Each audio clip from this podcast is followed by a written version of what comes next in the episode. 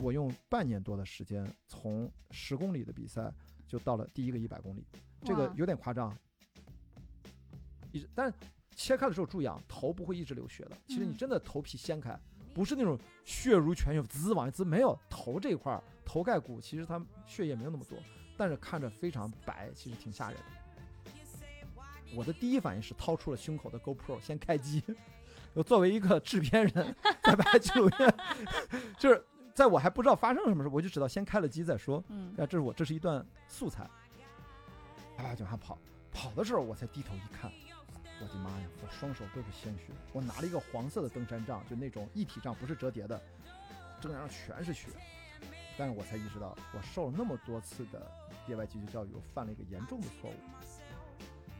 然后呢，拿那个相机拍了我的脚底，两个脚底把袜子和胶布全部撕掉，将近三十个水泡、血泡、泡中泡。我说的抓马是比赛之后另外一个法国人，然后来过来质问我，你知道他质问我什么？他说我们都参与救援了，为什么只有你上台了？牛逼吗？哦牛逼吗？不管你操什么语言，嗯着什么样的皮肤颜色，大家其实那小算盘、小心思，其实人的复杂性是一样的。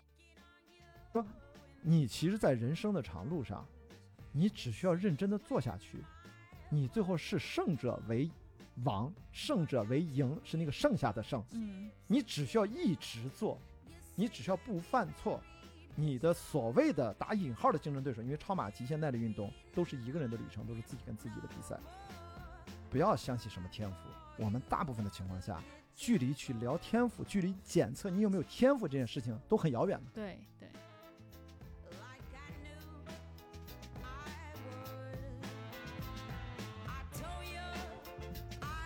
Hello，朋友们，欢迎回到大材小用的现场。啊、呃！我今儿特别的呃开心，但是有点不适应，呃因为我今天邀请到嘉宾呢是那个资深播客界播客界资深的这个主播，我怎么就资深了？我而而且还是我的引路人，你知道，因为我进觉得播客这东西有意思，就是因为我来他家，上次也是在这儿，对，然后我当他的嘉宾录了一期，然后才让我知道，哦，原来录播客是这么回事儿，好像一两年前吧，对吧？对，所以我就呃，因此就有了兴趣，然后再加上这位前辈在前面这个。呃，播录播客的笔耕不辍，然后呢，给我一个很好的榜样作用，然后所以呢，很开心，呃，就今天能把他请到现场。那呃，我以我对你的理解给你做个介绍啊，这是因为这个人是谁啊？对，但当然了，这关老师也是不需要介绍的。别 这！听播客的，我觉得还有没有听过你的也很难，也很，今天刚纠正，叫雅迪，别叫关老师，真的太老了。这是一种啊戏谑。对，我听出来了，听出来了。嗯对，，好，这雅迪老师，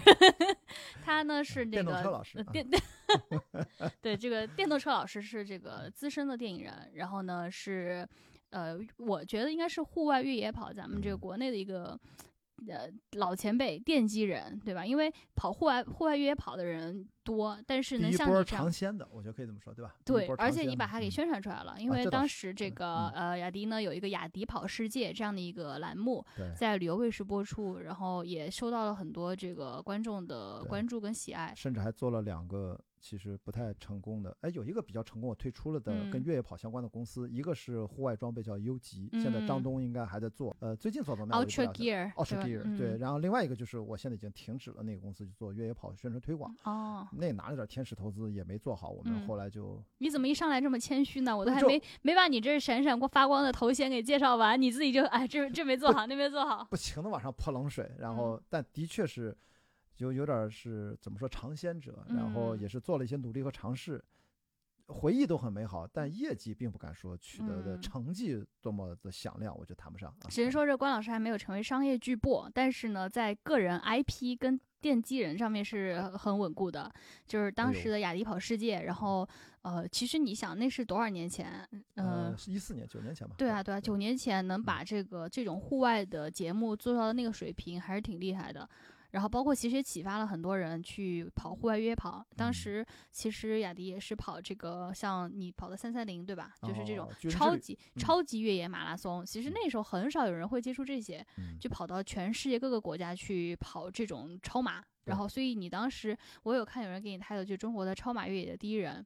啊，这个这个太有点夸张了啊！应该是应该是陈盆斌。如果说第一人的话，在我心目当中，这个人嗯应该是陈盆斌。他哦的确是跑过撒哈拉沙漠地狱马拉松，跑过呃这个这个亚马逊两百五十公里这种。嗯对他他非常，他零零八零九年就开始跑了，嗯，我我一二年才开始跑。哎，你看你这人就是人嗯生成就太多，这介嗯。绍都要介绍个五分钟。然后我们接着就是说，然后呃之后呢，嗯。这个雅迪呢就去了，开始又继续他的这个食不完的经历，然后就去开始环游世界，以一种特别不一样的方式，那就是帆船，大帆船，大帆船，对，嗯。这就是需要有一队的这种船员的对，七十英尺的大帆船。然后他呢嗯。是参与在疫情之前其实就起航了对，这个是克利伯全球帆船赛，就是叫我我后来才知道人家英文叫 Clippers，就 Clipper Around the World Yacht Race，这是它的啊全称，叫啊克利伯环球帆船赛 Yacht 嗯。Race，它是叫嗯。Yacht，就是在英国嘛，他们都这么叫。对，那首嗯先咱们说结果就是得了冠军，就是这一支这个年度年度总冠军，年度总冠军我们十五个分段赛，我们拿了很多分段冠军，所以嗯总积分最后变成年年度冠军，遥遥领先的总冠军啊，这可是有有嗯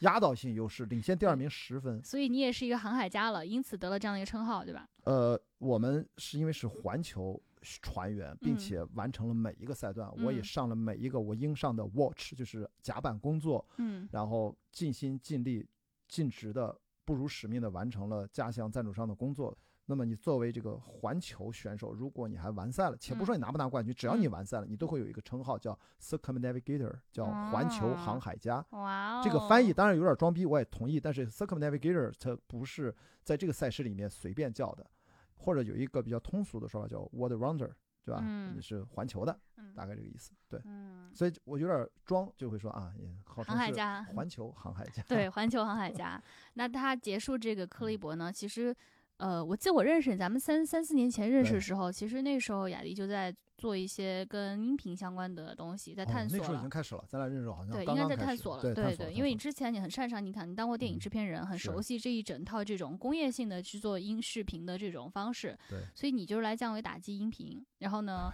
对我当当时说上去说这么有侵略性的是你，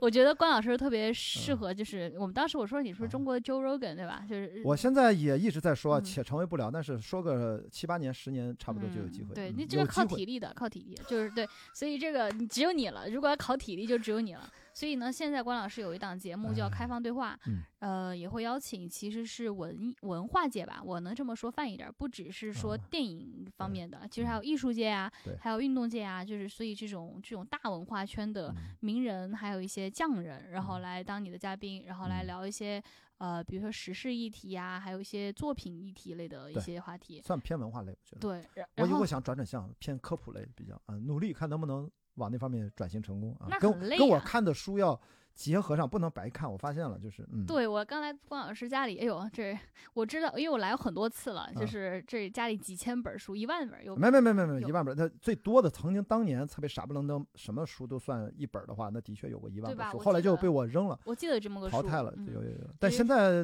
六七七八千我也不知道。啊就是还是一个，我觉得还是个 generalist，就是虽然他其实在各个领域还是做的很顶尖了啊，但是还是一个通才，确实通 generalist 嘛，就是就各方面都会哎涉猎这个词儿，好，我希嗯望以后十年、二十年之后，我希望能能达到这个呃。接近接近就可以了。嗯不是 Joe Rogan 嘛？那个时候对吧？就是啊，就是有些啊积累你也不知道它怎么回事儿，哪一天就会有一个口就给它爆发出来。嗯所以我今天其实邀请到我反客为主啊，邀请到这个雅迪来当我的嘉宾。太开心了啊！第一是，其实我早就想邀请你啊，对你一直嗯在我的储备上，但问题就是我俩太熟了，就有点不知道从哪儿聊，就聊点儿再聊点不一样的。对，就嗯聊太熟了，就不知道该怎么下嘴。然后呢，正好呢是对 随便下啊。今这这次这个契机呢，就是正好这个呃受这个小宇宙邀请呢，就是嗯我们来聊一聊这种运动经，就是历险记。所以呢，就是聊个故事。然后我心想，哎呦呵，这这还能找别人吗？这种嗯又是惊险，又是这种有开阔视野的故事，又好听又好玩，那只能找你了呀。我说行，那咱就跳过这个关老师这个生平，就这些，因为一般我嗯之前的每一集都会。呃，让嘉宾至少拉近一下距离，让大家了嗯解这个嘉宾是什么样的一个人物生平，然后做了什么事儿。但你就算了，你这个天天互联网高曝光的一个人，大家也可以去那微博去找那关雅迪，然后还有他的开放对话，嗯然后包括最近那个雅迪也做很多这种电影放映，线下的活动，对对，就是其实还是在高度在这个电影圈里面去做一些活动，他也很积极，然后同时也在上海交大读博士，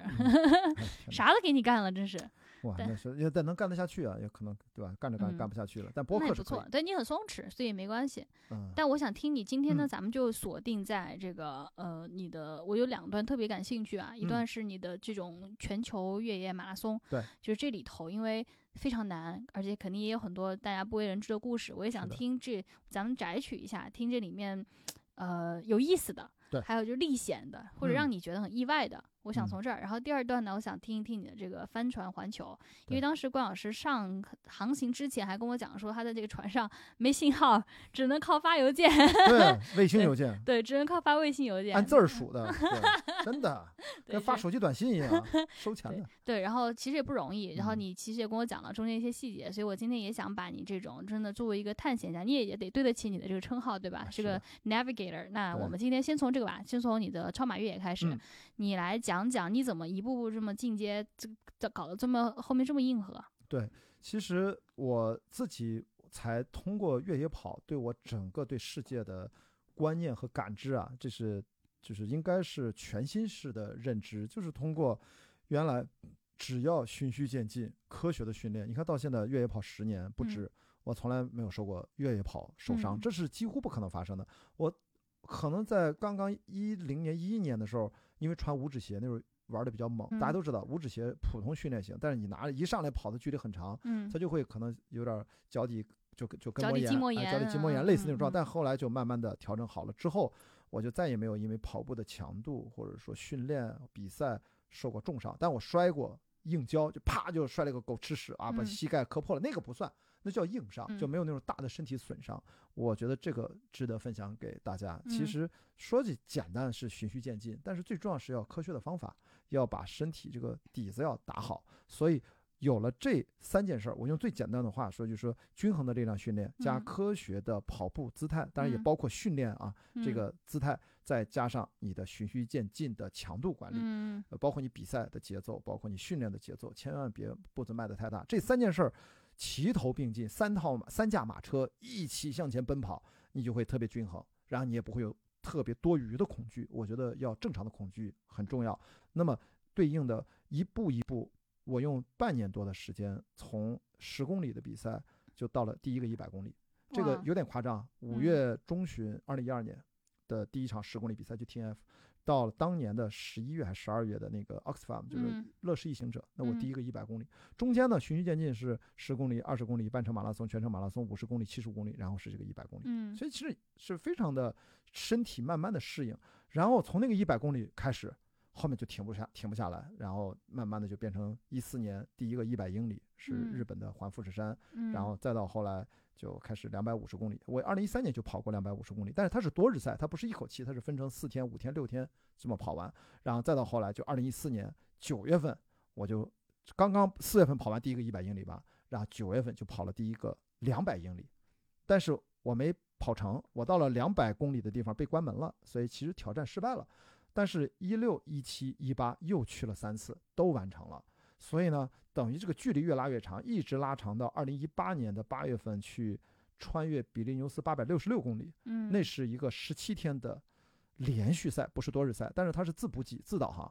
叫半一半次补给，它大的补给站也有。但后来那个比赛呢，因为阴差阳错没有举办，因为它被诉讼，导致我们所有的选手其中有一半儿，大概去了两百人，自发机票、酒店都买了。我们去自己去比赛，反正 GPS 本来也是个自导航，然后官方的补给站呢，因为他们正式不能举办这个比赛，他们作为私补的团队，中途给我们搭建营地，然后接待我们，我们就这样等于自助式的完成了这个穿越比利牛斯 还能这么玩儿？啊那就有完赛奖牌吗？啊没有，只有一个完赛证书，上面写的 off，就是这是哦 Transpreneur 第二届，它两哦年才举办一次，第二届是一个 off 的版本，就是禁止开展比赛，我们是自发去，你也跑到了从地中海这一端跑到大西洋那一端，到了那儿之后，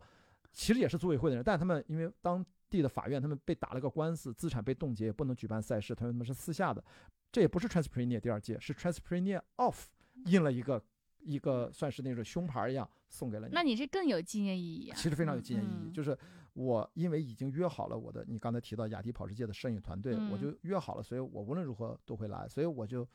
看到 Facebook 上已经拉群了，我说那我也来，我就嗯。连想没想，所以这就是越野跑我最后一次比赛是二零一八年，呃，跑完了穿越比利牛斯，也嗯。跑完了巨人之旅，十月份去跑了，呃，穿呃那年啊也去了留尼旺，但也没完成。嗯。留尼旺岛的一百英里这个比赛难度非常高，我去了三次都没完赛，但是我每次被停止比赛的距离越来越长，到了最后一次是一百二十六公里，太累了，我自己放弃了，因为嗯那一年我比赛实在是太多了。那么最后一次越野跑的比赛是二零一八年的十二月份去秘鲁的 HMDS，就是嗯半程马拉松的 sub 了。然后从一九年开始就开始环球帆船赛了，所以中间参加了很多国内的比赛，那个就无所谓了、啊，嗯就是就国内说柴谷唐斯等等熊猫越野啊等等的这些国内的比赛我就不展开聊了。嗯所以在这么漫长的过程当中，大概超过十年越野跑的全球几十场的三十多场肯定是有了，呃，相对而言啊，平均而言是最高难度的一些极限耐力赛，都是越野跑比赛，我都参加过。比如美国西部一百，我三次抽签没抽中，我非常遗憾，嗯我没有参加，我没有去过美国比过赛。全都是欧洲的比赛，亚洲的没有美国的，我也很遗憾，以后要有机会去美国跑，因为美国叫 cross country，它是跑得非常快的那种，起伏不是那么很大，只有像比如硬石一百 hard rock one hundred 这个一百英里，它是平均海拔的科罗拉多嗯平均海拔三千多的那种，跟咱们的梅里一百那种，它又是大石头块儿那种。不然的话，美国很多的比赛相对而言是偏平坦的，所以追求速度的，累计爬升也没有那么大，跟欧洲的比赛截然截然不同。所以在你要问我整个按照今天的主题，你要说探险故事的话，嗯你看我很自觉的可能 call back，啊对，就我就在这儿当听众就行。对，给一个嗯背景，那肯定是我觉得我还愿意跟大家每一次分享挑一件事儿，就不聊登山啊，高海拔登山这事儿咱就不聊了，今天聚焦越野跑。因为我登过几座相对来说有容易的，有很难的雪山。嗯最难的就是二零一六年去登过阿曼达布拉，那是将近七千米的纯技术性山峰啊！大家去网上搜一下，知道那个山，那不是到现在也没有多少中国人登过那个山，我觉得能有几十个人你是。爬山还是那也是属于越野跑的哦，没有没有，那是纯爬山？速攀，纯高海拔攀登七千米怎么越野跑？哦，对啊，对啊，我也在想，所以嗯就是我也有过高海拔的有嗯限的攀登经验啊，因为嗯我不是一个登山者，我就是好奇我的嗯高反和耐受力怎样。后来发现可以，我速嗯度攀登大概四十八小时之内大本营往返，就是很很幸运。甚至我们犯了严重的错误，我们吃的都没怎么带，都幸运的回来。中间虽然有了幻觉吧啦，那个故事我我在网上讲过很多次啊。这次嗯我想分享的还是二零一八年的九月份第四次回到巨人之旅赛道上的时候，我还是亲历了一次，因为我在学国际野外医学协会的呃野外营救、野野外医学相关的知识，学了很多轮。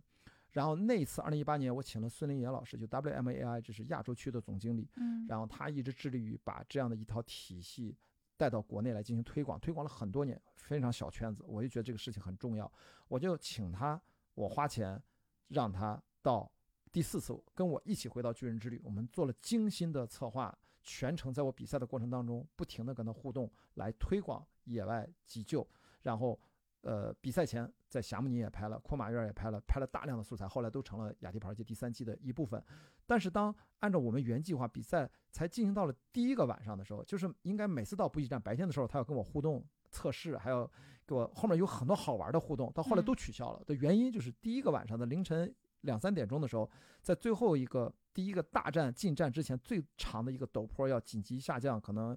呃一千多米。然后最艰难的一个赛道上有一个选手坠崖滑坠下去，然后我都看不见他，就在我前面，他一声惨叫，因为头灯嘛，晚上什么都看不见，除了头灯看到那一点，那我就连想都没想，因为我刚好经受了几轮的野外急救的训练，我当时拥有这个 WFR 野外第一响应人的资质，我就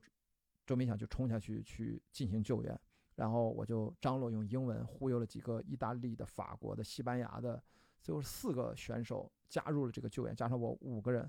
然后我们对他进行紧急的处置，而且是在我的 leading 吧，其实我是主救援，我我是刚好都带着这种急救急救包，因为那个意大利选手受伤的是个意大利选手，他斜坡非常陡，他头冲下趴在那儿，呃头破头破血流，就那个头皮都有那种翻开的那种哎，就是反正非常，呃，那里面都是草杂草，它滚下去，那个头是被那个割开了，被石头尖尖锐的那个石缝给切开了，一直，但是切开的时候注意啊，头不会一直流血的。其实你嗯真的头皮掀开，不是那种血如泉涌滋往外滋，没有头这一块儿头盖骨其实它血液没有那么多，但是看着非常白，其实挺吓人的。嗯，那么这我要给他先清创，嗯，然后那个时候他都不能说话，没有意识，他只有隐隐的我捏捏他，问他，他只能哼哼，他无法语言表达。然后我要简单快速的最快，因为非常冷，然后第一时间让所有人不要动他，因为你不知道他有没有脊椎伤。然后我一看他那个身体呈现一个不规则的情况，就是我们叫叫第一个三角形判断，就是他的伤病机制，你知道，这是叫坠崖，是连连滚带翻，一定是他体能耗竭了，然后以不规则的姿势直接就这么拽下去了，然后什么叫不规则姿势？就是你的肌肉，如果你跑过极限耐力，你知道你的肌肉锁死，你嗯在下坡的时候，你的股四头肌一旦突然锁死，你的重心控制不了，你可能一个趔趄就迎面就摔下去了。嗯所以一定在下坡的时候，其实比上坡危险的多，因为下坡带着惯性，带着重重心，所以你的肌肉一旦失去了功能，身体一锁死，你的就无法变成，比如深蹲啊，控制自己所以它一定是那种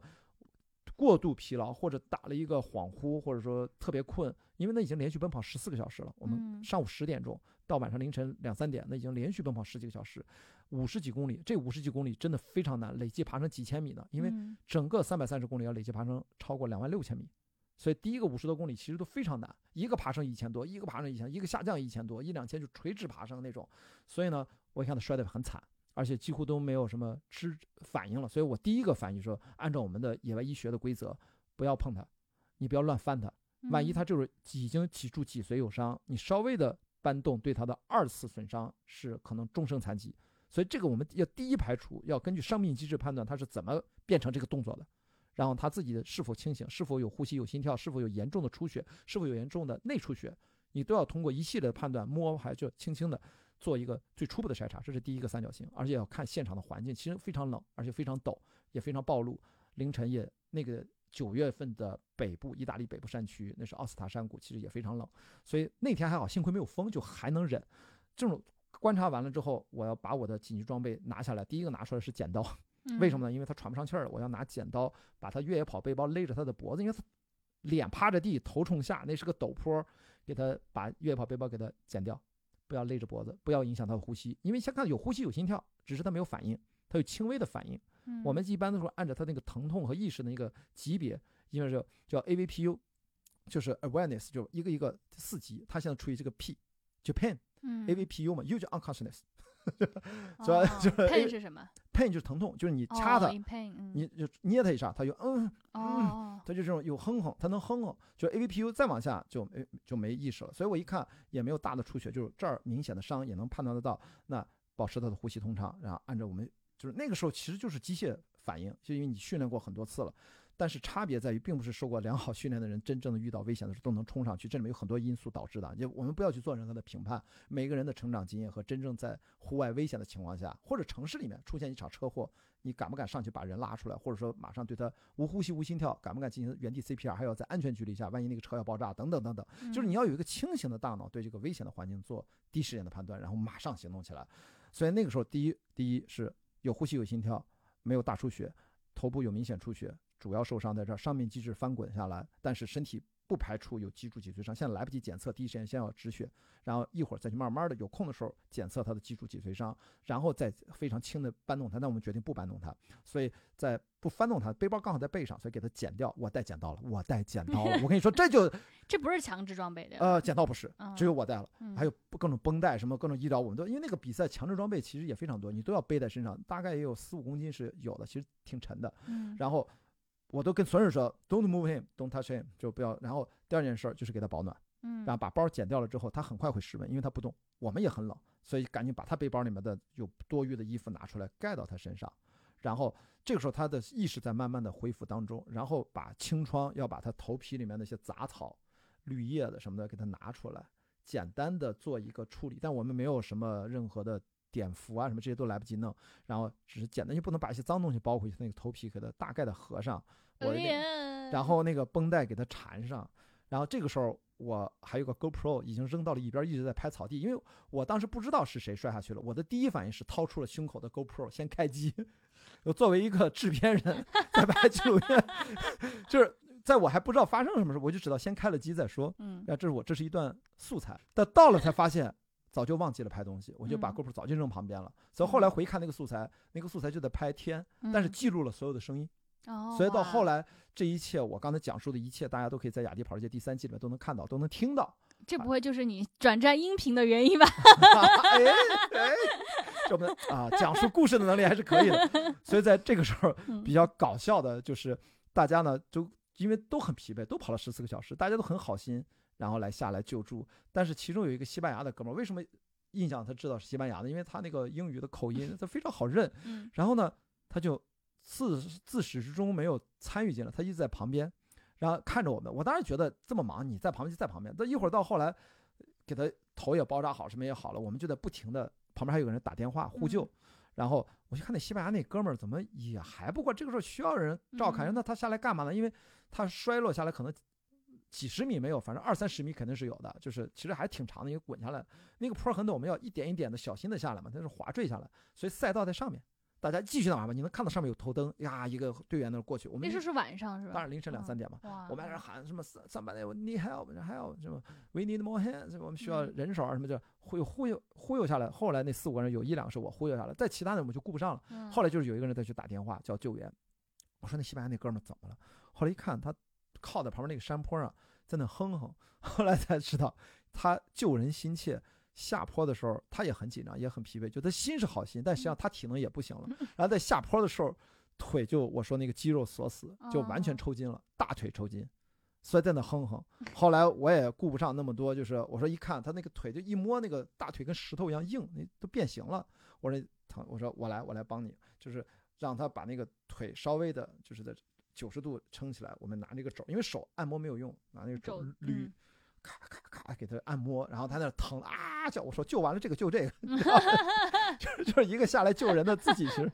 都有问题。咱总之，但是非常幸运的啊，就就幸运就是第一波救援的这个当地赛事的呃，算是专业的救护队，他们其实知道这个地方是危险地带，他们在最高处，他们在那候着呢，所以他们用打电话居然打通了，那个地方居然有信号，没有信号就傻逼了，因为没有人带对讲机啊，不可能有嗯对讲机，你怎么？但打通了之后，那边山顶上的第一波人接到了组委会的信号，直接大概我们把他救助好了，我觉得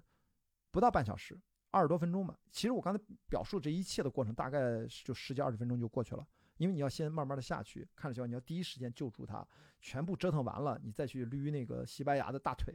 嗯这这就二三十分钟过去了。然后哎，我们就听到那边就嗖嗖嗖嗖嗖下来就来人了，哇，好快啊！就是那个专业的向导，他们体能非常强健，当地的对地形非常熟悉，就感觉就是那种嘟嘟嘟嘟嘟嘟嘟嘟，就开着推土车一样，其实是人，咵嗯就来了两个哥们儿，非常厉害。先他们就来看情况，啪啪啪一看，哟，做了紧急的处置啊，跟我简单交流一下。我还按着那个野外急救的那一套标准的 briefing，你要你要嗯做 briefing，要嗯说他是什么情况，他我猜他是什么，我们刚才做了哪些，他现在什么呼吸稳定，但我现在还没有来得及做脊柱脊脊椎伤，就是他的那个 bone，哎哎，就我不能排除他这个 bone 没有危险，就我指着这个脖子，啊，他大概明白怎么回事儿，他也非常专业，人家都是经过专业，就我们算是进入到对口，你知道吧？他一看我也很专业，然后他就拿着对讲机开始说意大利语，嘎啦啦啦啦狂讲狂讲狂讲，那我一句都听不懂嘛。然后呢，我们在那等着他，因为这个时候只有两个人，剩下那几个选手我们都在那等他，就照顾着他，给他挡风。嗯就这个时候他开始清醒起来，清醒起来呢，他想慢慢的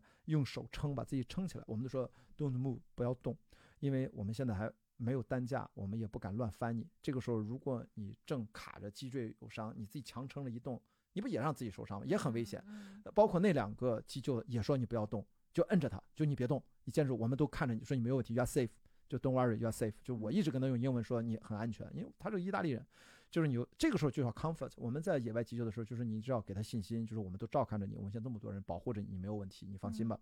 然后剩下我们在这儿聊闲天儿，然后就说怎么办，就说我们不知道后面一波我们什么时候走，那个时候已经快一个小时过去了，就是我们有可能会会被关门。后来我就说这样，我拿出我那个 GoPro，就对着大家每个人下来救人，包括那个西班牙腿瘸的那哥们儿，捋完那哥们儿，他还能弄完了他他也不能动，我就我就拍他们的那个号码布，我说我们如果被关门了，我们要靠这个证据啊，我也有我的照片，我们去申诉 complain，、嗯因为我们是救人耽误的时间，如果我们被关门了，我们是可以申诉的，嗯。先留下这个证据再说。然后一会儿呢，看着蹭蹭蹭蹭蹭，从下面又上来一波救援的，嗯。这波救援的是两个人带着担架上来了，然后我们就开始帮他拼这个担架。这个担架是那种金属担架，户外专用的，很大，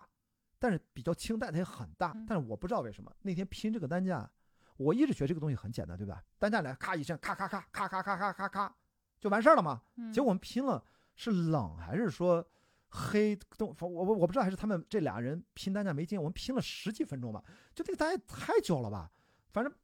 就是几个人在拼担架，拼完了之后还在那儿候着，然后说会有第三波医生会上来，但是那个医生就不是运动员，他就上来的很慢。大家就是在山坡的中间，第一波是从上面候着的安全员第一时间赶过来，巴拉巴拉巴拉讲了一大堆我听不懂的，然后第二波从底下候着的上来，他上来就慢嘛，因为下坡快嘛，等于这两波差了十几分钟就先后到了，这就四个人了。然后，但是注意啊，大家以为四个人是不是就能救到？其实不是，在野外急救，你要搬一个人下山，古希你猜需要几个人？八个人，八个人是一轮，啥叫一轮？就是八个人一起搬一个人，哦它是一波。嗯 A、B 班其实至少需要十几个人，你不可能这八个人一直搬呀，你得换班呀。哦，所以你知道吗？就把一个重伤的人无知觉、无行动能力，如果用担架给他从山里面搬出来，嗯十六个是保是最保守、最安全的数字。但是如果你只有十二个，六个人搬是不是也行？但六个人，你想想，六个人抬一个，比如说像我这样八十公斤或一百五十公斤一个成年男性绑在担架上，是那种野外担架。过各种的碎石斜坡是非常非常艰难、非常非常累的，所以得嗯八个人搬。这个我们在学 WFR 的时候，我们我是队长，作为队长，其实我们模拟过很多次搬，而且就测试过很复杂的地形都要搬下来，你就知道真的需要十六个人。那怎么办呢？你们当时？我们就等着，我们人手不够，只我们就配合在这儿等着呀那。你是选手呀，你还得搬吗？是是这样，我们就搬了一件事儿，他不是在那斜坡上嘛，我不是我嫌弃那个拼担架特别嗯慢嘛，咱嗯就终于拼成了。然后我们在两波专业的官方的呃，就是算是救护队员的指挥下，我跟除了那个西那个西班牙哥们儿从头到尾什么都没干，其实就来养伤的，特别搞笑。我们几个人一起慢慢的把它平移，给它把担架放到一个相对平缓的地方，把它放到担架上，然后给把衣服保暖好，也尽量不动。那个时候他已经测试过，他大概应该没有脊柱脊髓伤，但是我们对他那个脑袋专门的，只是那个专业队员他的搬脑袋。我们在搬动这个伤患的时候，我们在训练很多轮，其实要搬头那个人是最重要的，而且是那个人是发号施令的。嗯，搬头那时候好，我们起三二一，算咔，至少六七个人一起把它平移到这个担架上，哦，以班头那个人为号令，因为他能感觉到这个颈椎没有任何受力，然后我们就把它搬到那个担架上，给它保暖，然后就开始包，慢慢的包，这又包了他妈十几分钟吧，然后嗯包完了之后，他又指挥着我们几个，这就六七个人了嘛。因为我们不是下来三四个嘛，还有一个嗯那西班牙哥们儿不用管他，不用管他，从来就 就没有过任何贡献，但他给我们打油，不是加油打气。然后我们几个人就把这个担架一起努力的爬上去那几十米，把它搬到了赛道中间，是比较是赛道嘛，相对嗯宽一点。然后有一个分叉，我记得是有个小平台，正好是可以往这边走，这正好是个平缓的平台，就到那儿我们就爬上去。因为他认识我们不熟地形，说就停这儿，我们就停在那儿，然后就等待。然后他们跟我说，你们可以走了，嗯接下来的朋友来接替你们，你们可以继续去比赛了。那个时候已经一个多小时了，然后我们我们就不知道，注意啊，那个时候我还都没觉得什么，那个时候一个小时你觉得过得特别快，到嗯后来走了，一看哇，等于一个多小时了，我还能不能完赛？我们这距离那五还有他妈我不知道十公里还是多少，反正挺挺远的呢。然后我们就不管他了，他让我们走我们就走。我后来就跟他说了，我说我们刚才拍了号码布，我说你最好记下我们这几个号码，万一有问题的话，你跟组委会说，我们就万一关门要嗯，单独照顾一下我们，我们嗯是就是是吧，助人为乐嘛啊嗯。然后我们就把跟各自珍重，跟那几哥们儿说，咱走吧，走吧啊，各自再见。那你啊能走那西班牙咋办呀？不管他了，他没事儿的，但是他他怎么下山我就不，他人也恢复的很快，他是哦来报军之旅的都不是，就是嗯都都不是等闲啊，都是你是说你们当时那三百多公里还剩十公里的时候？不不不不不，这是第一天晚上，哦，等于就是才跑了四十多公里，这才跑了四十多公里。离第一个 CP 点相当于第一个我们叫大的五十公里叫 life base，嗯叫就是小的叫补给站，大的叫嗯 life base。life base 你可以睡觉，但是哦睡觉是可以超过两小时，小的补给点睡觉不准超过两小时。嗯只有大的 life base 你可以洗澡，就是等于那个地方你自己安排休息的时间，但是它是一枪赛，叫连续赛，三百三十公里需要一百五十小时之内你要完赛，中间你自己安排时间，所以我们就玩命跑。然后我就不管那西班牙哥们儿了，我们这几个互道珍重，法国人、意大利人，我们就互道珍重，我们就走了，没有一个说英语的啊，不是没有一个英国人、美国人，嗯。就是我们都是各国的第、嗯第二第二语言来说英嗯。语，啪啪就往下跑，跑的时候我才低头一看，我的妈呀，我双手都是鲜血，我拿了一个黄色的登山杖，就那种一体杖，不是折叠的，登山杖全是血，但是我才意识到，我受了那么多次的野外急救教育，我犯了一个严重的错误，我到那一刻才意识到，我明明背了防水的手套，其实应该去接触他的外创伤口，我应该戴上手套，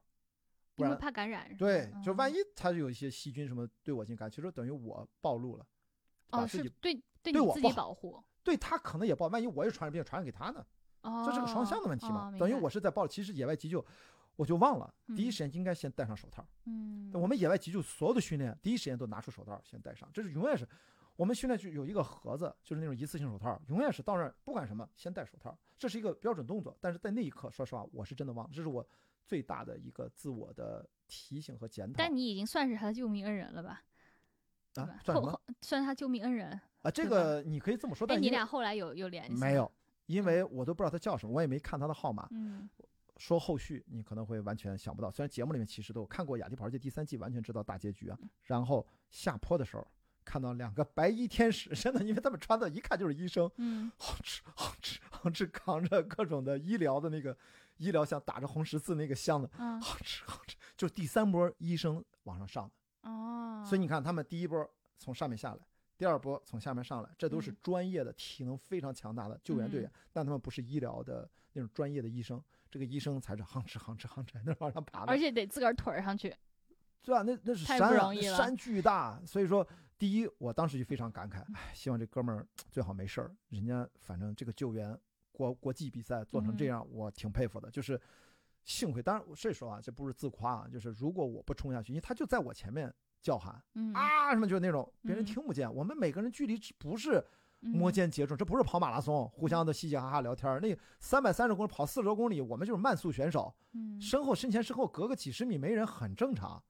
也就是他那声惨叫，可能就算有人听见，如果不下去救他，嗯。不不招揽人去救，因为我一个人也救不了，我一个人还要打电话，还能不能这个在互相配合，这个团队协作，更别说后来要搬人都要五六个人一起搬，所以这哥们儿他是得多么的幸运，就是说有人听到他惨叫，有人愿意下来，有人愿意招呼，有人真的被招呼真下来了，虽然有一个腿不能动的 西班牙那个有点搞笑，还有一个他要感谢天气好，我们没有冻成傻逼。你知道嗯同一个比赛在二零一三年，在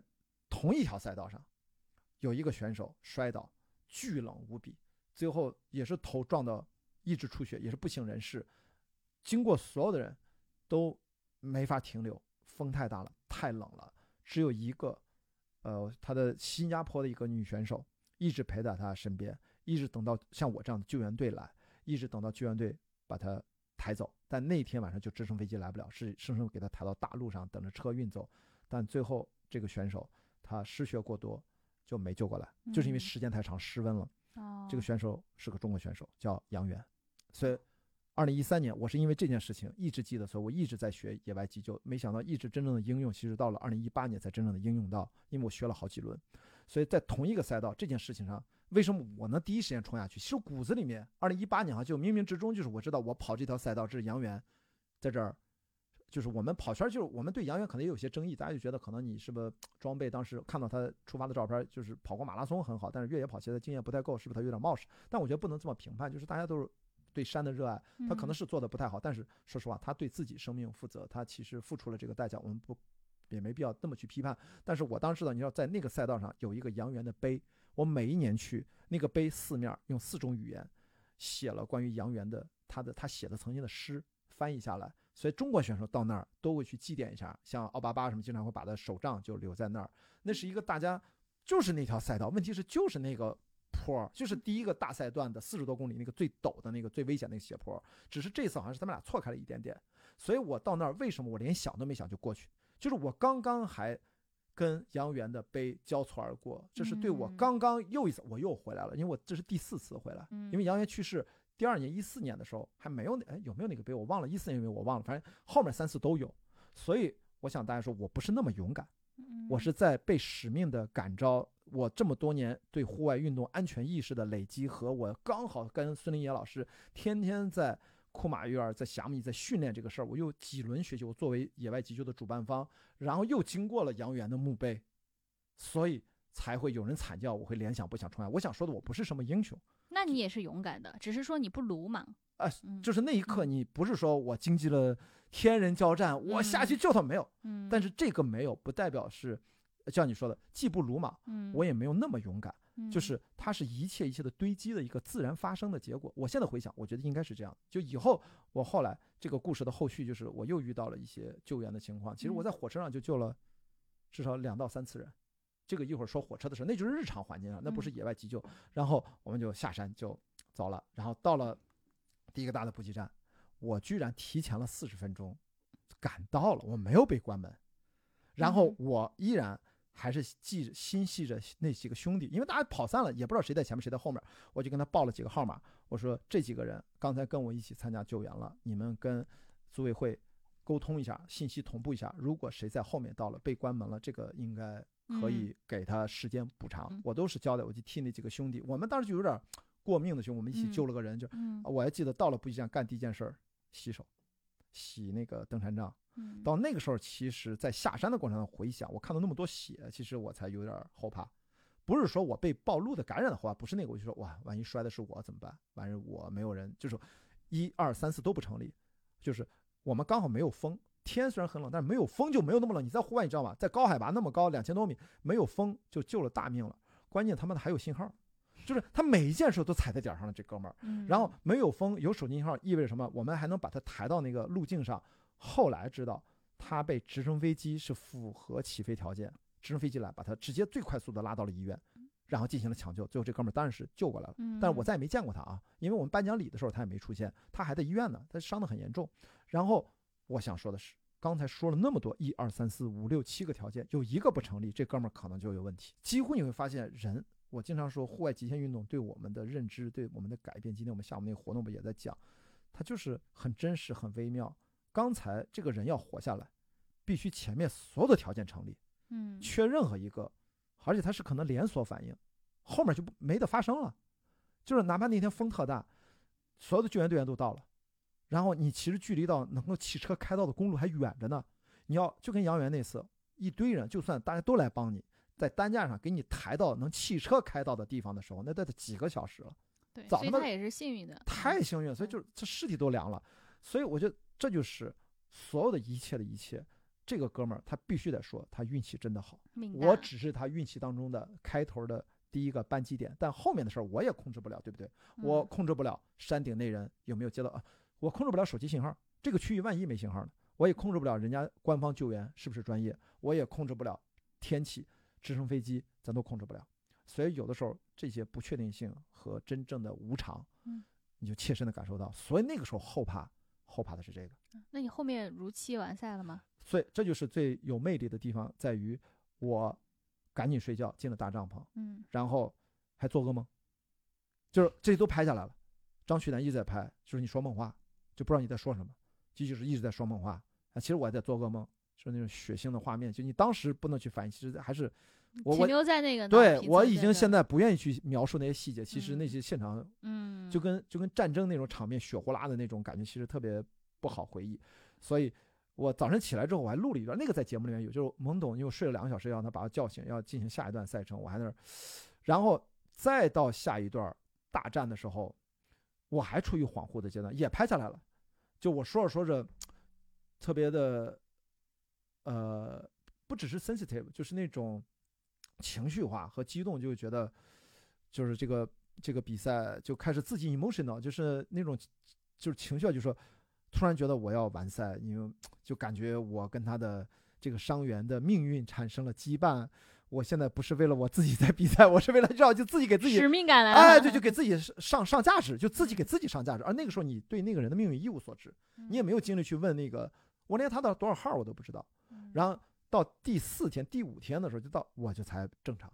就像一个正常选手就回来了。然后想跟大家讲，就最后你说这个大结局就是一百五十小时完赛，我最后居然是越跑越快，我是在一百四十小时，一百四十一还是四十三，我忘了，一百四十三好像我就完赛了，我还距离关门时间还有七个多小时呢，等于一千个一千个人出发，大家都知道，就是我是三百多名，我身后也就没几十个人了，就是说这个比赛只有三百多人完赛，也就是说你完赛了，你就赢了百分之六十多的人，嗯，大部分人都退赛了。有使命感是不一样。不不是，我我想讲的另外一个道理就是说，你其实，在人生的长路上，你只需要认真的做下去，你最后是胜者为王，胜者为赢，是那个剩下的胜。嗯你只需要一直做，你只需要不犯错，你的所谓的打引号的竞争对手，因为超马极限耐力运动都是一个人的旅程，都是自己跟自己的比赛，这个是基本的常识，我们从来不质疑它，因为嗯事实就是这样。你不用想那么多，你能完赛，已经赢了百分之六十多的人，就可以。对于我这种不是精英选手，我不是嗯那些人，你知道那些这姥姥，我们亲爱的姥姥，人家现在是女子铁三 经常站台选手，包括马拉松是吧？跑那个就跑马都就 PB 都非常厉害了，就是已经到了你在这上面不卷的，完全不追求成绩，完全不卷，嗯。因为不是还要拍东西嘛，嗯 就还有还得留出足够的余力去去照顾另外的一些任务，分线任务，那个对我也很重要，传播嘛，我得有东西可传播。OK，说到你这个大结局，当我很顺利的完赛，我都觉得冥冥之中，这还不是最让人开心的，最让人开心的就是我在越野跑终于变成了一种真正的老鸟级别，就是什么呢？我在别说一四年了，我一六年第二次就是同一个比赛，今天只聊一个比赛，三百三十公里，我到了终点的时候，我的摄影团队正义啊也叫正义，我的摄影师也叫正义，我的帆船搭档也叫正义，名字都一模一样，两个字都一模一样，一个北京人，一个青岛人。然后呢，拿那个相机拍了我的脚底，两个脚底把袜子和胶布全部撕掉，将近三十个水泡、血泡、泡中泡，非常疼。但是我一直保持清洁，跑了个五百二十公里，先跑完 UTMB 一百七，再跑了呃军人之旅三呃呃呃三三零，加在一起五百二。就是那个的疼痛对我来说就已经麻木到一定程度，就是觉得一定是跑姿有问题，装备磨合有问题。但是到二零一八年又到了终点，我说的最开心的不是一百四十三小时这个成绩，而是到了终点，摄影师也在，我就开始咵脱鞋，咵脱袜子，咵撕胶布，撕完了之后我说再来拍脚底照片，我就想把这两张照片其实有时候一定要对比放一下，其实好像片子里面是不是对比过？哦，私下对比过，片子里面没有。我说一个夸张的话，是夸张啊，我的脚底两只脚底像刚出生的婴儿的皮肤般丝滑，一个水泡都没有。那是为什么 Oh my god！我也很难解释，就是就各种方法，可能从一开始大腿的肌肉贴开始，到你的心态开始，到你对迈出脚下的每一步跟地面的关系，好像我跟奥斯塔山谷已经形成了那种融于一体的那种亲切感，就是你在你知道它这个山谷不会伤害你，你很尊敬它，你跟它要融为一体，你遇到你的同伴手上，你要第一时间冲上去，你会得到回馈，就是那种信嗯念，就是然后你就不会有水泡。当然，嗯一定是我的跑步姿态各方面，其实一定是，但是我很难体察得到，我很难用语言说清楚我到底进化到哪里，还是说我的脚底板就变得厉害了？这个东西很难讲，但它就是你的经验的累积的结果。所以我最开心是在这儿，然后我就完全已经这是六天后了，我就完全忘记了我在，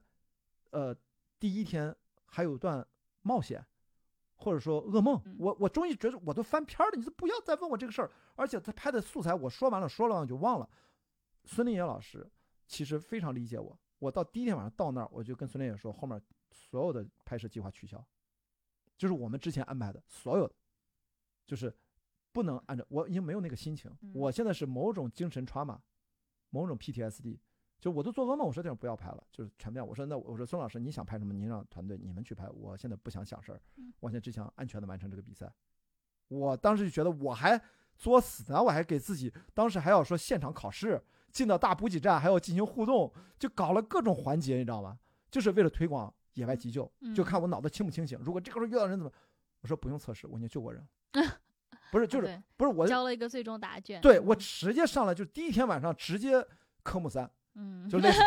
就就类似于就是文化考试都没考，咔直接科目三就直接就来真的直接上战场就那种。嗯所以我说我也没有那个精神状态，我心力完全不足以再去按照原有的拍摄计划去执行，所以全部取消了。所以后来他们干啥我都不知道，他们见了我他也不打扰我，我说咱不要聊了，我现在什么话都不想讲，就是你们拍摄记录我整个完赛过程就好了，改了，改成最原始的雅迪跑世界的拍摄方法，就不要嗯打扰我，我就想专注的去比赛。嗯，那个时候也有点后怕，但是后来就开心了，我已经知道非常自如了，而且最后的一个大的赛段，我全程都能跑起来，因为大部分我跑的时候超过了很多都已经只能一瘸在那走的选手，下坡的时候我还能放飞的狂奔，超最后一个大下坡的时候，跑进库马园小镇的时候一直在狂奔，所有的选手说 全都嗯遇到我。你能跑成这样，你为什么在这个名次？就是我说我心情好了，就是我不是一直很保守嘛，很保守，我从来不冲。其实我那时候体力非常好，但是我我我不敢嘛，因为嗯这这还是而非常的且也不要去冒险。是的嗯，然后到最后一公里干一件事情，就是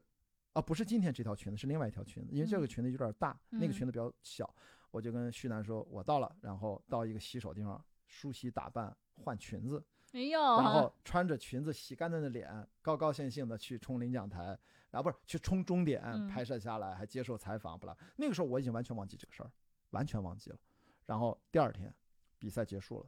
进行颁奖礼，我这种又没有任何名次的人，我就躲在最后的一个角落里面，然后。当然应该来了八百多人，一千人有很多人就不来颁奖礼就走了，八百多个大现场，因为我参加是第四次了，然后就突然听着都是一个一个上台领奖，分段年龄组啊什么的级别，突然叫亚迪冠，亚迪冠，China 亚迪冠，叫了三四次，我我以为幻听了，突然就喊关老师，关老师喊您呢，就郑毅在第一排拿摄影师北京话，关老师，然后我拎了个包还都不知道什么事儿，怎么为什么叫我？然后郑毅好像前面说了俩句意大利语加那个翻译是自己翻译自己的英语，意大利主持人那个胖子每年都是老头都是他，他 说你那是救援的事儿，救援了，救援了，你上去吧。就是郑毅那英语听力就听个大概，嗯，我完全是懵逼的。我拎个包啊上去了，然后巴拉巴拉巴拉巴拉又说意大利语，我也听不懂。然后就开始说了英文啊，他立定了一个这样的一个 rescue，我们对他要有一个特别的 special 哇 honor，巴拉巴拉这些。哦然后旁边也弄了一个大果篮，其实不是果篮，后来发现是一个当地特产，什么果脯啊，什么那个酱啊，什么就是咔那个大大篮子啊崩好了递给我，然后我就拿着话筒，啊叭叭叭就即兴英文演讲啊。哇，真的，你哎，嗯全程在雅迪跑基比赛你都能看到。嗯然后看那个老头儿，我把话筒抢过来了没？那老师就老想给我把这话筒夺过来，就我就不给他，我就叭叭叭叭叭叭讲讲完，然后就结束了。嗯然后所以他们还是充分的 acknowledge 了你的这个。是的，我嗯完全没有意识到，因为嗯我猜，我跟你说，这个 briefing 很重要。哦，你记没记得我前面说一个 briefing？嗯，这一看你就懂嗯，而且这个东西如果你不懂，你不会处理成这样，而且你不会那么简短的，你那个英语嘎巴嘎巴的英语，对吧？嗯？半道的英语，那他也半道的英语，他们意大利人，对吧？就我去欧洲我就横着走，我英语不太好，但你们也不比我强多少，好吗？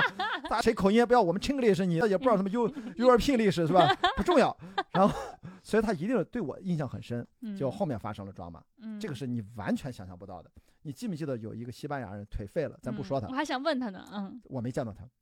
在说这个大结局的抓马之前，中间呢也有一个很感人的时刻，就是我第三天、第四天晚上，我遇到了其中两个法国人其中之一，那我们俩相认了。啊，你不就是那个山上咱俩救人的那个？他说那你你怎么样？说还好，你怎么样？也还好。我们俩抱头就差抱头痛哭了，你知道吧？嗯就是就是我很理解，就是我们都已经跑散了，你越野跑都是跑自己跑自己，比赛都是自己跑，你突然在这儿遇到了，你就突然觉得咱一起共患难过，然后嗯是吧？就是而且你没被关门，你也没有啊，就是嘎就特别高兴 然而且是过命的交情啊，就是就那种感觉，然后我们就又散开了，然后就各自比赛了。然后这哥们儿很好，我说的抓马是比赛之后另外一个法国人，然后来过来质问我了，你知道他质问我什么？他说我们都参与救援了，为什么只有你上台了？牛逼吗？哦牛逼吗？我当时就这个时候来抢功了还，不是这个问题。首先，我说 ask ask the committee 嗯。首先，你问我干嘛呀？我说 I don't know anything。我说我啥都不知道。注意，这些都没有拍下来，这是嗯我们这个颁奖礼下来之后闲聊，嗯，他就特别不忿儿。但那个跟我啊拥抱的那个那哥们儿就比较柔，他也觉得无所谓，他也没有要去争这个东西。我的意思跟他讲，我说如果你对这个东西有任何的 complain，有任何的争议，第一你不应该来找我，你要去问组他。complain 的地方是什么？就是他也应该上台，他应该接受这个被认可、哦被认定。但是另外，我就跟他讲，人家为什么让我上去，我也不知道。这个我们要相信组委会的一个评判。嗯，但是对于你做的付出，我们现场的人，大家其实彼此都知道。但是如果你要期待更多，我说这个事情我帮不了你。他的意思说让我去跟组委会去解释，还有别人在。我说现场有人，大家都在，从来没有人说只有我一个人干这事儿。刚才台上好像也不是这么说，就是我一个人的事儿，我是这件事情的一个代表。总之，那哥们儿就满脸不爽。而且他会嗯直接把这种不爽很直接的跟我表达出来，而且这一部分我在当天晚上的长朋友圈里面，我也或者那个长文或者发两条上，我也直接写出来了。嗯我想表达的就是，他们老外也不没有高尚到哪里去，好吗？嗯就是在这件事情，我做雷锋不留名，是组委会记得我，然后我完全也不接受他对我的那种好像我做错了什么，我不觉得我做错任何事情。我站在队伍的最后一排，被叫名字三四次，我还是懵逼上台呢，所以我对这件事情是不留任何情面。但是我很友好的跟他讲，我说你可能就是找错人了，我说你跟我说你说 What do you want for me 是吧？我说你要干嘛？嗯他也说不出来，他说你应该跟他们讲，你应该跟他讲。我说可以啊，我说你需要的话，你需要可以跟他们讲啊，但这个事情不是我决定的，嗯所以我想说就是这种，我现在我要说了，就是这种小鸡肚肠还是怎么样，就是的的确确啊，就是我做任何的救援，我都冒了很大的风险，特别在中国，大家都知道这意味着什么，嗯对吧？你扶个老人摔倒，你试试，嗯，就是是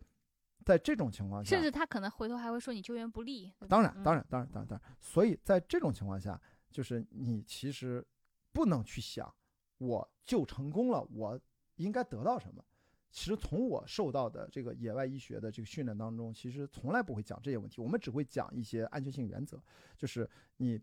就是我们也讲了讲过相关的法律。我们中国现在有好人法，其实中国是有的，就是嗯只要你呃，一般如果他是清醒的情况下，你可以口头告知他我有什么样的能力，我可以对你帮助进行施救，在他信他，你可以问他，嗯像那种情况，他都已经 AVPU 他都 P 了嗯，他就 pen 了那个级别了，其实你就来不及问，你就该怎么处理怎么处理，你只要问心无愧，你觉得已经做了对他最优选择，你是不受任何法律，法律是保护你的。叫好人嗯法，中国其实也有，但是中国是出现其他的问题，因为可能比如说我们都知道是呃，比如说那个伤患，他一旦缓过，他可能有家属啊什么，他会闹事，那那是另外的事儿。我想说这个事情，其实在那个跟我一起施救的人，也有自己的小算盘，也有一些得失心，嗯，所以我想分享这个东西，就是它很微妙，嗯，所以这是我第四次，我本以为我最开心的是婴儿般光滑的肌肤，被山神吻过的脚。对，哇啊，有好诗意啊！但是后来没想到，突然又来那么一趴，这是意外的惊喜，所以嗯这就是给我几乎那一年就是我越野跑十年以来接近十年一个算是靠近终点的一个句号，因为这个之后再下次比赛就是我的最后一场国际比赛了，最后一场国际比赛啊，嗯呃之后都没再出过越野跑了，就是呃秘鲁，所以在这秘鲁之前，这是我应该说十年了累积的最重要的一个越野跑的体验。很难忘。对那 首先我要说，咱们本来咱就讲这一个故事，就讲着讲这一个故事就一。个故事讲的够完 讲了一整也挺好集啊，讲了一集就哎，我还是嗯我之前知道你救援这事儿，我今天才第一次知道这么详细，就是这么多细节，还是是还是挺，尤其你后面提到那几个角色哇，你不觉得很中国吗？很值得让人反复品咂。对，我就觉得嗯地球村来了嗯，真的就街坊邻居，不管你操什么语言，嗯着什么样的皮肤颜色，大家其实那小算盘、小心思，其实人的复杂性是一样的真的，哪怕我们说其实户户外圈是相对比较从人性角度比较单纯，因为你都已经这么热爱户外了，对吧？其实这种利他主义还是更明显的，哎但，是幸亏没给我奖金，不然你还得抓我头发、撕我头花的，你分我一半儿，分我一半儿。你不，你想想是吧？幸亏啥都没有。不，那我如果要收尾想这个事儿，你边在讲，我边在讲。你比如说也这个比赛前期也涉事，然后其实国内咱们也有那种失事的嘛，对吧？其实哦有有有对，也也甘肃的那一次哦，那个款那个更接近于人祸，那个太夸张了。我觉得是你说像这种这么挑战极限的，包括你嗯刚才也提到了一个八百多公里，嗯你要跑十七天，嗯，你这这 十七天人就这样持续的奔跑的状态，然后那你以后铁人三项做超大铁的时候，你其实也会没感觉，你会觉得很 OK 的，你会到那一天的。那对，那我提前预演，我想了解一下你们啊这种心情，就是你来跑这个之前，你对于自己为什么要接受这么自虐的这么一个比赛？对，这个其实是一个呃大家的很容易的呃理解的偏差。我首先不反对，我不否认，在运动过程当中它有很多伤痛，不是嗯病痛啊，我倒没有扛着病痛去比赛，进一步伤害自己，倒从来没有。这一部分的伤痛其实是这个运动正常的一部分，就是我们如何对待疼痛。我们如何对待挫折？如何对待所有的被挫败，甚至被粉碎？嗯，我我们这个我一定在咱们俩之前的交流当中，我肯定说过这样的话，就是我们不要惧怕崩溃，不管是身体的机能的体能层面上的崩溃，还是我们心理、精神层面上认输的那种崩溃，后者更严重一点，就是觉嗯得我不不行，我怂了，我嗯我真的吓傻了。我跟你说，我真的遇到，我在第一年，第一年还是第二年，第一年、第二年都遇到过。二零一四年第一次去巨人之旅，那个赛道是我这辈子没见过，这人就下不去，陡到因为都是下完雪，都是泥汤泥浆，我就看到一个女生，其实后来是个香港女生，就坐在山顶上垭口那儿就在那儿哭，因为看着那个下坡就下不去。哇，我第一次见到是到这种程度，因为大家可能都很难，所以巨人之旅它难，这不是我开玩笑，这真的是我经历过再难呐，就是那种 sky running，就是那种超难的什么 key 嘛，就炎龙飞摔受伤那种，那种大铁链子，那个大巨石板要叭叭蹦跳那种山羚羊的那种赛，那是那是更极端，那是已经到极致了，世界最艰难了。嗯除了那个之外，这个超长距离最难就是巨人之旅，这是毫无疑问的。其实哪怕 Hard Rock 它也是平均海拔高，巨人之旅最高海拔三千三，但是最低一百二，它的嗯落差特别大。所以我看到这，你知道我怎么办？我也不知道怎么下，我也知道我我是不是也得擦着屁股墩儿这么滑下去，但是它是之字形下嘛，你翻过垭口不是坡非常陡就垂直下。后来我说，嗯，我等，我不知道，我想一想，我看别人怎么过，真的，就是这这就是应对很意外，这个答案让我很意外。啊，是吗？嗯然后接下来的事情就也让我很意外，真的，因为我没有，因为我们都是亚洲来的，对欧洲这样的山地地形，香港绝对没有这种山地地形，而且那天下完大雪，大雪化了，它这泥塘泥浆，我们那个鞋根本就刹不住，踩下去直接就擦滑梯，咔咔咔肯定摔。结果呢，看到几个老外，我看了一个我都震惊了，他怎么下去了？后来又过来一个，他一看就本地选手，嗯，没有任何犹豫，歘就下去了。你看你是不是是吧？就无法相信，我要嗯加以表述他们是嗯怎么下去的。所以这就是后来我第一次我终于明白，我买对这个手杖。那个时候手杖还是一个折叠的一拼，它那个握手嗯的把儿距离特别长，几乎等于整个手上一半儿的位置是那种泡沫的那个抓手。我当时第一次去巨人之旅，二零一四年，不知道为什么当地卖这样的一个很长抓手的一个手杖。嗯，我终于那天明白了，就是这帮人蹭蹭蹭蹭蹭下去是怎么下去呢？第一，都是拿这种手杖；第二，他们蹲下身，嗯然后重心脸向前趴，把两个手杖手捏在手杖的中间，然后把两个手杖向前探，让那个手杖变成四足动物，一个长臂猿一样，把那个手杖变成两条前腿。然后哦等于半蹲着向前倾着，身体几乎跟那个很陡峭的平面呈现平行关系，然后用两个手杖四足动物这么爬下去，哒哒哒哒哒哒哒下去了。哇，我用这个描述你的那个画面已经呈现出来了吧？就是它是一个四足动物一样爬下去的，呵，所以我们一般人都是后仰着，很危险的，一点一点往下粗溜，不是，反而要向前。但是你要有两个长的手杖，这个手杖如果你不买这种，你用传统手杖，只有把手在上面，你在上面的话，你就等于往上了，你就下不去，所以一定要拿到手杖的中间，你才能探下去。哦，你现在大概理解那个位，你稍微找一个斜坡试一下，就马上明白了。哦，所以很简单，我用语言如果能让你呈现那个画面感，我现场看到。我的手杖就是那样的手杖，因为我 本来只是好奇买了一个，哎，这本地出的这个手杖，我再买一个，这是救命的。然后我就跟那个香港女选手我说，我们 follow follow them，然后你看我也可以，我真的就现学，直接就可以下，一学就会，因为你只要胆魄够的话，因为他们看着就这么下去了，所以我一后来说实话，其他的中国选手都不都不知道。我后来几次分享会，这算是个技术帖，我就光讲这一个技巧，讲了不知道多少遍，给国内的很多选手不断的普及。因为你没有去过那样的赛道，你就不会有那样的技术动作。嗯，但是精英选手，说实话，精英选手就直接下，怎么叫直接直接下下？就跑下去。他们身轻如燕，都是轻功啊，就啪，真的真的是轻功。就精英选手不存在这些问题。嗯，就擦擦擦擦，就他们因为那个反应快，他们体重轻，他们就擦擦擦。但是我们这种慢速我是大体重选手，这个我这个规则跟你体重大小没关系，呃男生女生用的都没关系，所以这是嗯个纯技术题。所以你看，就是只有你跟我们的生活一样，我们必须要探索到进入，让自己全然的进入到未知领域，嗯全然的去面对不确定性。每个人应对的方式不一样。那我在这件事情上，我采取的是我等，就是就是你说就是我等。嗯你说这错在哪儿吗？就是我我时间来得及啊，什么这个离关门时间还远呢，我不会，总有那前面人怎么过去的？我当时就一个问题，前面的人怎么过去的？我一看我都傻了。所以有了这个经验之后，再到了我说了就是留尼旺岛那个真的很难，那大石头块就跟回到了冰岛一样，就是冰岛那种苔藓、火山岩那种也是非常非常难走。就是跟一般 technical 它不一样，它是火山岛，所以那个地貌之复杂，就是这变化之剧烈，爬升之剧烈，下降之垂直，我的妈呀，那个真是铁链子直接垂着下去的那个六尼旺岛，是下的非常慢。我们不是说我慢老被关门，是因为你一旦很慢落在后面，你那种陡峭就挂在悬崖壁上往下下的地方，你是要排队的，哦，它就一条小路，就贴着贴着墙下来，所以你就。但真的很陡，所以你也快不了，你也不敢乱超越，你等等等，时间就消耗了。所以等到越到后来，消耗的越多。所以你在一开始，你得把这个时间抢出来。如果你还是会遇到塞车的情况下，你才能把这个时间能够基本上给互相抵消掉。嗯，所以真正的对于我们的生活而言，只有不断的 push 自己进入到未知领域，才有真正的所得。如嗯。果你不在那儿，今天我只是跟大家在这个通过语言描述的方式，你可能能有很清晰的画面随着我的讲述去想象，但真正的是要你在身临其境，你是去徒步走到那儿下，和你真正的去比赛要还有时间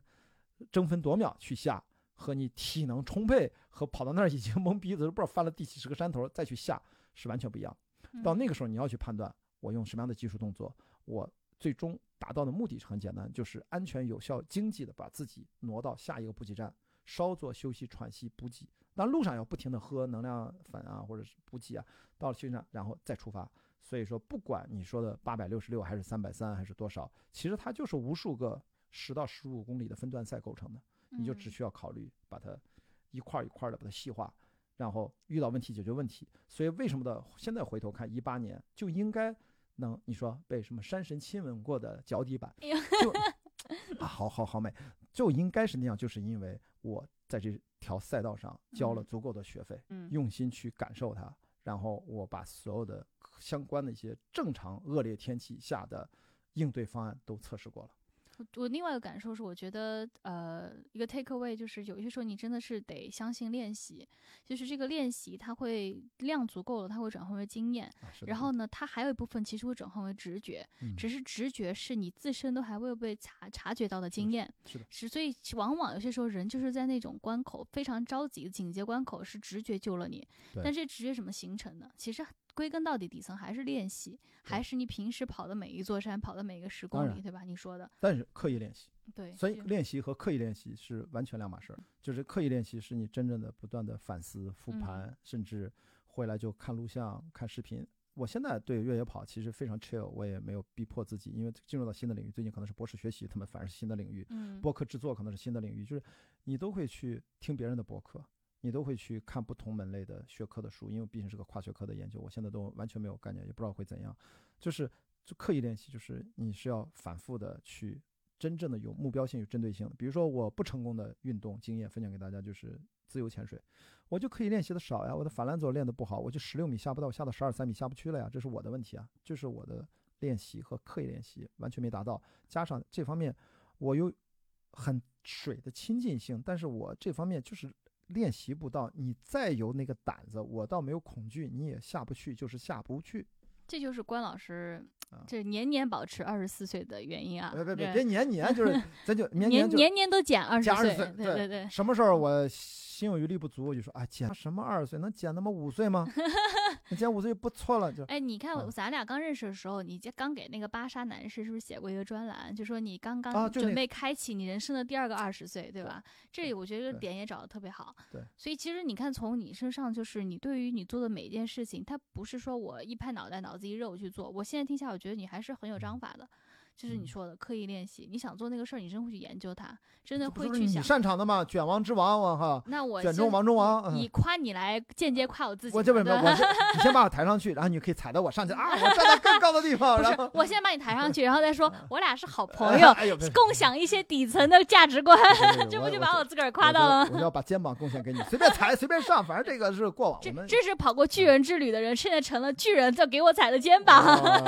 左肩右肩啊，随便嗯挑随便挑，真的是这样。所以就是你其实已经每个人都用自己的方式在建立自己的路径，对，然后找到自己适合自己的刻意练习的方法，就是不要相信什么天赋。我们大部分的情况下，距离去聊天赋，距离检测你有没有天赋这件事情都很遥远的。对对，你的运动强度，在生活当中你的努力程度，你遭遇的挫折程度，都远远到不了去要刺激到激发出你的什么潜质和基因强项。嗯说实话，百分之九十九点九的生活日常遭遇都刺激不到，嗯只有在极端情况下，你可能会激发出了某种东西，这可能是你跟别人略不一样的东西。我觉得我们极限耐力运动是用相对而言很安全的方式在寻找这个东西。嗯，这总结的特别好，给今儿做了一个特别好的立意。哎，本来咱们是要讲那个，啊，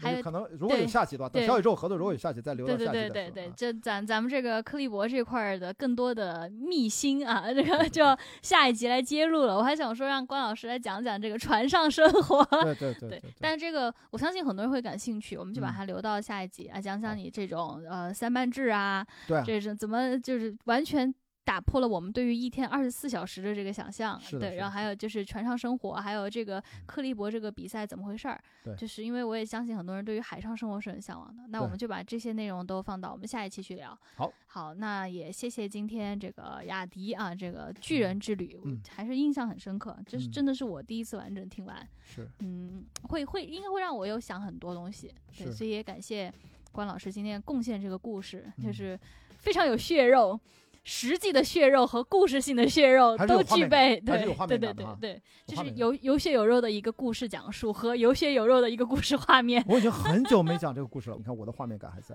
嗯，就它这个东西，它真的是在一你生的印记。它就是在你心里面留下。其实后面跟这个事儿还有很多那一年的巨人之旅的碎片化的记忆，都太好玩了。好，那呃，最后我们就在这儿收尾，然后、呃也自己的一个小感慨吧。我觉得像比如说像雅迪这样啊，嗯，人生经历真的还是很丰富。那能够让我们像像今天老朋友这种坐在这儿去把过去的经历翻过来，好好的品 杂聊聊天，前提还是觉得还是在有精力有余力的时候多去经历，是多去体验人生，多去感受不一样的东西，嗯这样你才能为以后这样围炉煮茶的时候聊天有一些佐料嘛。对吧只只要身体还健康，愿意能聊得动，对。还能假装是吧，减二十岁，我觉得都不是问题。前半生在跑，后半生在聊，这也不失为一种很好的生活方式。后半生有那么长吗？难道不最后留留留留迎接第三个、第四个二十岁。啊那还那好快了，谢谢，谢谢关老师，拜拜。拜拜。